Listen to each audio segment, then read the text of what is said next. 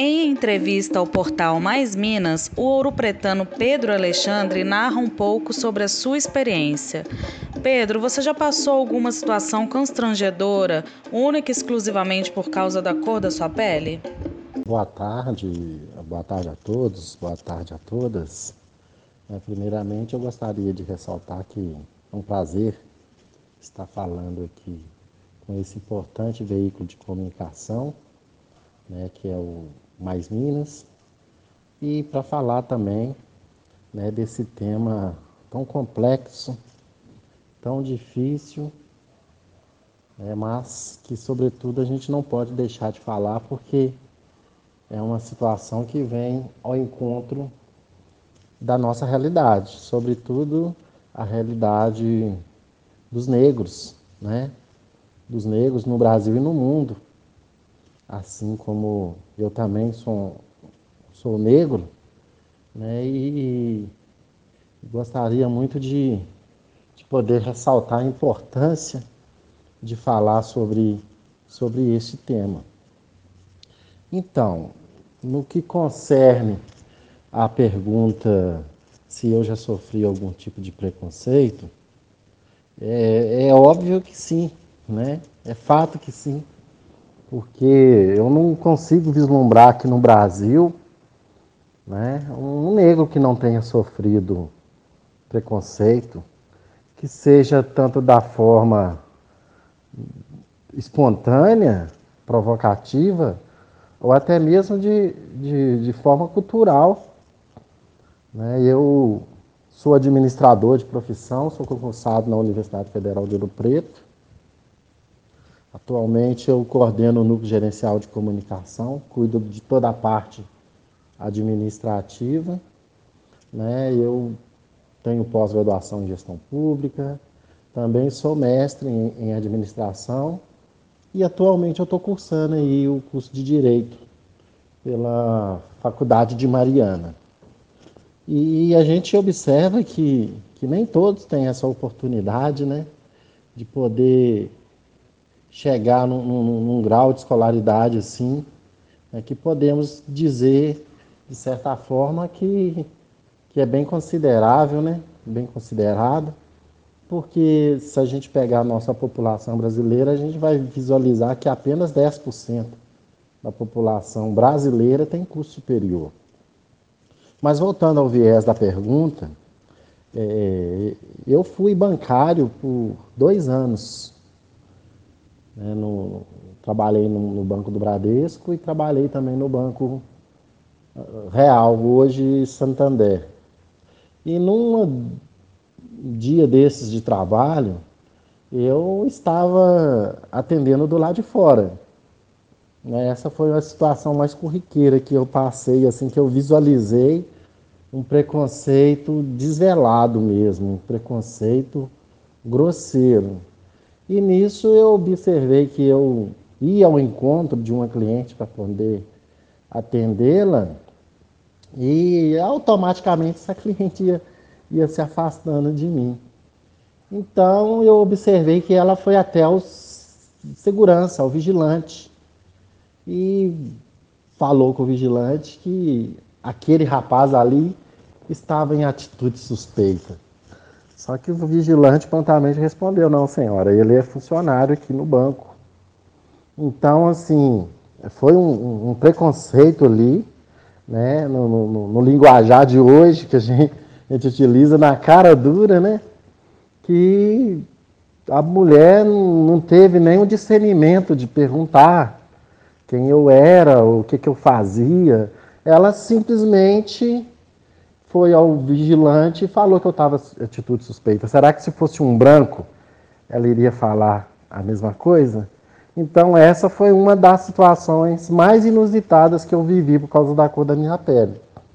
Agora, no, no, no que diz respeito à questão cultural, às vezes a gente está tão envolvido nessa situação de forma cultural que os próprios amigos também acham, né? É, é, brincam, né?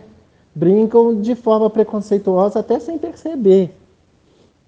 Né? Uma outra situação que eu lembro também é que num, numa roda de conversa com amigos, é, é, a gente estava comentando sobre emprego e eu falei que eu trabalhava no banco, então eles me perguntaram se é segurança lá. Eu vejo essa pergunta não como uma pergunta maldosa, mas é, é, é de um preconceito cultural. Por quê? Porque eu não poderia ter outra atribuição. Né? Então, dentro desse contexto aí foram as duas situações assim que a gente conviveu que, que chamou a atenção. Após essa última onda de protesto antirracista que pudemos vivenciar aí nos últimos dias, a nível global até, você acredita em uma mudança significativa nesse sentido ou não? A sua visão é pessimista? E voltando à, à segunda pergunta, né, Elis, quando você me faz a pergunta qual que é a minha percepção aí acerca de todo esse movimento né, que a gente está observando aí em termos globais, né, devido ao aquele acontecimento marcante que teve aí nos Estados Unidos recentemente, em que um policial branco, né, covardemente, né, assassinou o negro simplesmente por ser negro, né? Porque como todos nós observamos, né, é fato que o, o, o, o negro, né, que, tem a que tinha a profissão de vigilante, não portava nenhum tipo de arma. Então não havia necessidade de tamanha truculência, não havia necessidade de tamanha violência.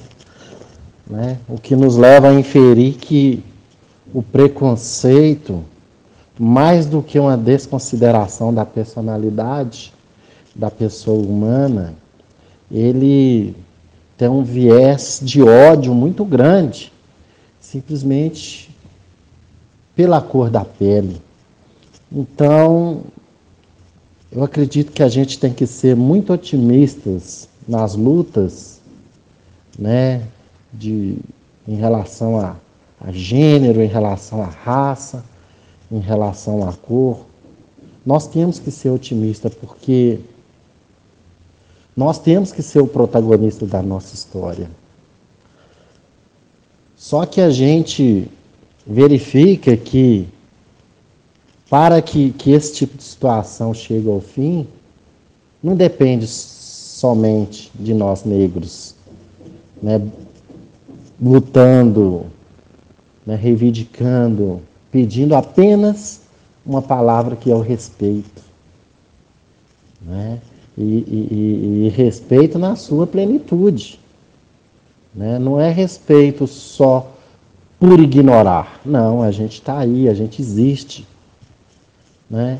Então, eu acredito que a luta tem que continuar, mas por outro lado também eu acredito que, que é uma luta contínua e eterna, e vislumbro também que, que é um tipo de situação que, que é quase impossível chegar ao fim se o povo, né, se a nação não for fomentada por uma educação em que ela é capaz de, de, de se ver no outro, de ter a empatia como o principal divisor de água nesse sentido.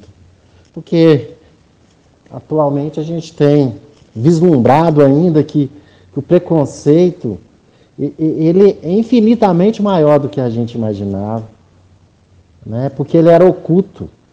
Então, quando você pega hoje as redes sociais aí, os grandes veículos de comunicação, né, a, a, facilidade que as pessoas têm hoje de filmar, né, a gente observa que o, que o preconceito, que o racismo, ele, ele é uma coisa assim tão alarmante que chega a assustar.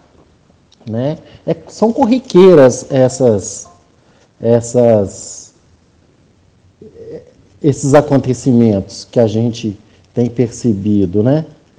Mas eu acredito que enquanto negros a gente não pode a gente não pode deixar de lutar, não pode deixar de defender os nossos direitos e esse tipo de situação, né, eu vejo assim, uma possibilidade de minimização com a criminalização do ato de forma mais severa. Eu acho que uma saída está por aí, ou doendo no bolso, ou doendo na própria liberdade de quem comete este crime, que seja de injúria, que seja de racismo.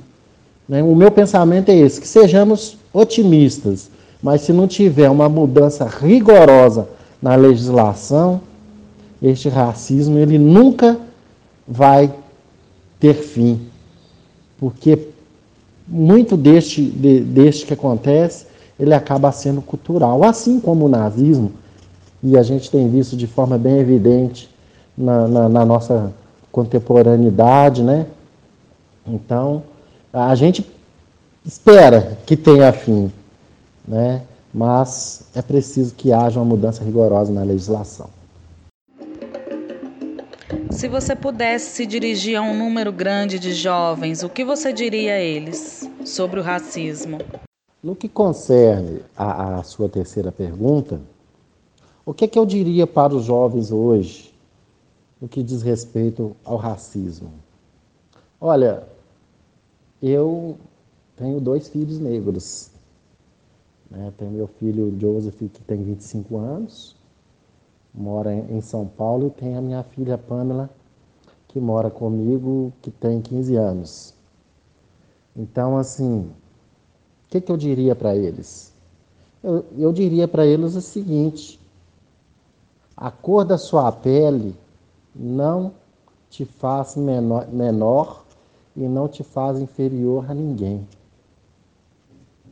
né? porque nós somos todos filhos de Deus.